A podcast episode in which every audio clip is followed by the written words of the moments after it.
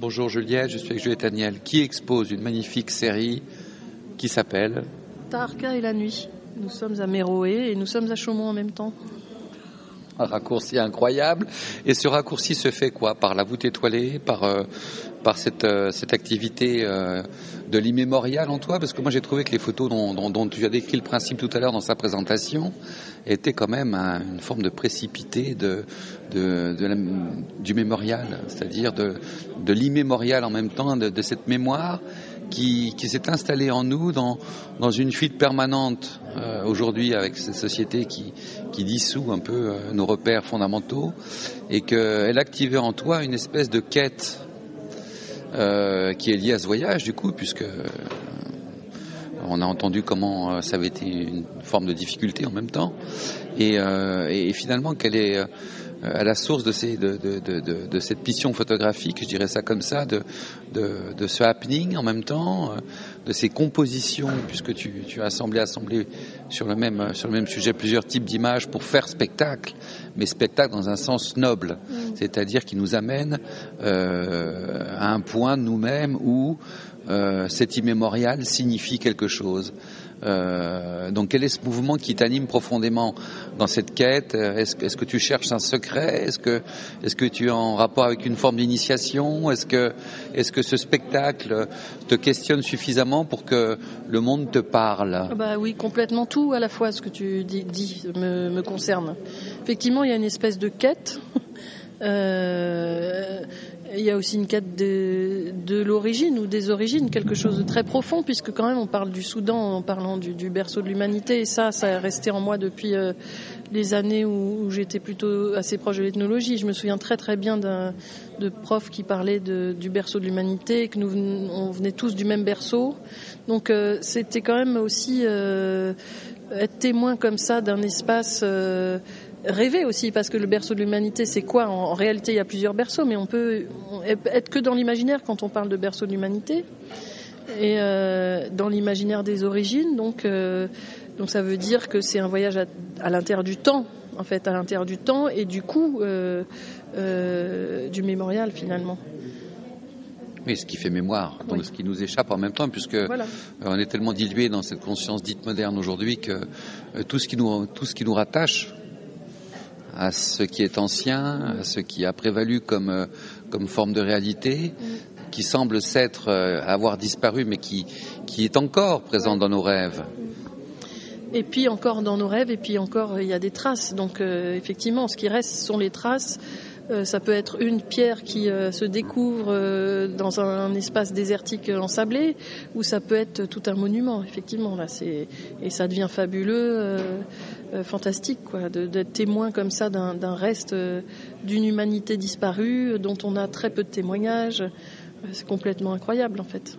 Oui, j'ai l'impression qu'il y a comme des vaisseaux de pierre qui sont sur un, océan de sable et, euh, et qui, qui, sont dans ce secret fondamental de, à la fois de ce qu'ils sont eux, mais de ce que nous sommes nous aujourd'hui. Et puis aussi de ce, qu'on pourrait être, parce qu'il y a quelque chose de, l'ordre aussi du futur, autant du passé que du futur en fait, qui est contenu dans ces images ou de ce que j'ai envie d'en faire, quoi. Qui est effectivement, est-ce que c'est un reste de la civilisation disparue, ou alors est-ce que c'est ce qui nous attend? Euh, Il y a quelque chose comme ça euh, qu'on ne sait pas vraiment et qui, euh, pour moi, me parle dans les deux sens, en fait. Et est-ce que ce travail t'induirait à, rechercher plus profondément, à la fois dans le monde et à la fois en toi-même, euh, un certain sens finalement ou une certaine origine bah, toujours. Je crois que là, oui, c'est le c'est le point de ma recherche et pas que la mienne, mais enfin c'est le point de, de, recherche profonde, oui. Mmh. Euh, il y a des questions fondamentales. Naît, oui. Le projet, il est là depuis plus longtemps que ça. C'est pas une naissance, mais c'est un, un, accompagnement et euh, via des découvertes comme ce pays-là, ces lieux-là, etc. Euh, ça se construit d'autant plus en fait en moi.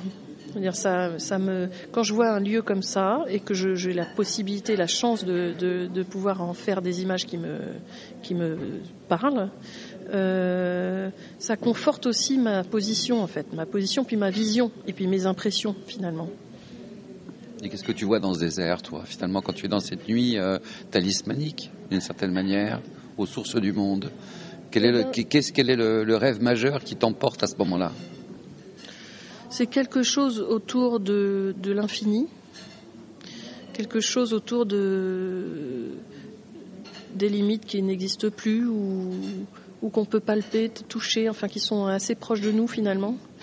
Et puis euh, c'est cette proximité en fait finalement de peuples qui n'existent plus et aussi le fait qu'on ne puisse jamais les toucher en fait. Il y a quelque chose entre l'infiniment euh, grand et euh, la proximité quand même de de la réalité d'un lieu qui pour moi m'étonne en fait.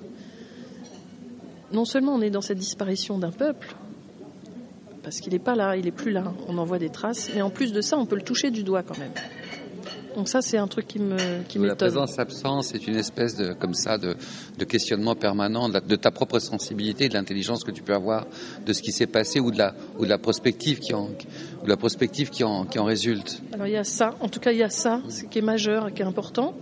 Et puis aussi, je dirais qu'il y a euh, les énergies d'un lieu. Ça. Euh, euh, je me retrouve toujours face à ce que dégage, un lieu. Et ça, euh, pour le coup, au Soudan, il n'y a rien qui a été construit au hasard. C'est toujours sur des, soit des alignements cosmiques ou telluriques. Enfin, il y a toujours des choses qui sont construites en, adéquation avec le lieu. Et, ça, je le ressens fortement.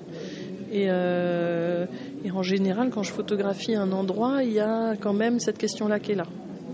Et pourquoi toi alors finalement Pourquoi est-ce toi le témoin de cette affaire? Est-ce que tu t'es posé cette question finalement rapidement? Est-ce qu'on doit partir Non, je me suis pas non. trop. Mais est-ce qu'elle te pose cette question se pose quand même?